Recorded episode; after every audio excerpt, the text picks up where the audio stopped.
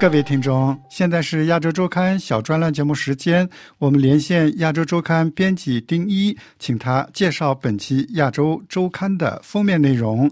丁一，您好。你好。亚洲周刊最新一期的封面专题是什么？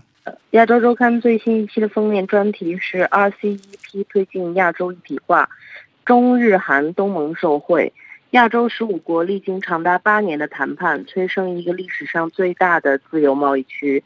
RECP 四个文字承载了亚洲一体化的新动力，涵盖全球二十一亿人，占全球人口三分之一，也占全球 GDP 和贸贸易额的三分之一。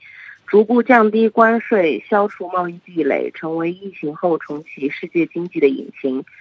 中日韩东盟立竿见影受惠，迎向新的商机。中日韩也借东风，首次达成了三国自由贸易协定，成为亚洲新的金融系系统。中国如何看待 RCEP 呢？中国国务院总理李克强出席第四次 RCEP 领导人会议时表示，当前国际形势下，RCEP 得以签署。让人们在阴霾中看到光明和希望，表明多边主义和自由贸易是大道正道，让人们在挑战面前选择团结与合作，而不是冲突与对抗；选择守望相助、同舟共济，而不是以邻为壑、隔岸观火。中国国际问题研究院常务副院长阮宗泽也表示，这份协议签署的时刻关键且及时。在美国等其他一些国家出现单边主义、保守主义抬头之时，在亚太地区 RCEP 的达成，各国对多边主义投出信任票。在今天国际形势充满不确定性的情况下，大家越来越认识到，团结协作才能克服和度过难关，这为今后的发展打下良好的基础。台湾并没有签订 RCEP 啊，会对台湾的经济产生哪一些冲击吗？台湾无缘搭上这 RCEP 进入新经济整合的列车，经贸空间将再度被压缩。全国工业总会秘书长蔡炼生表示，RCEP 的签订对台湾的高科技产业影响不大，但是传统产业如纺织、机械、石化等行业的产品外销到 RCEP 成员国。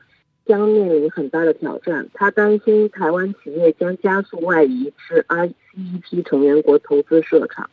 东盟是 ICEP 的主导者，这份协定对东盟有哪一些影响呢？RCEP 由东盟主导，可作为经济复苏的重要工具。它鼓励市场重新开放及确保供应链不中断。柬埔寨、泰国、越南的 GDP 及出口量将增长。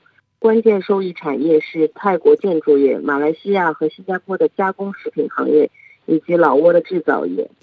除了封面专题以外，本期的《亚洲周刊》还有哪一些其他重要的内容吗？本期《亚洲周刊》还报道，伍佩琴担任迈阿密马林鱼队总经理，他打破了美国职棒大联盟总经理由男性垄断的传统。作为一名华裔女性，她富有领导能力。对棒球充满热情，她的成功将成为亚裔女性成功的动力。好，谢谢丁一。各位听众，您刚才听到的是亚洲周刊小专栏节目，是由丁一和小山共同主持的。谢谢您的收听，我们下次节目再见。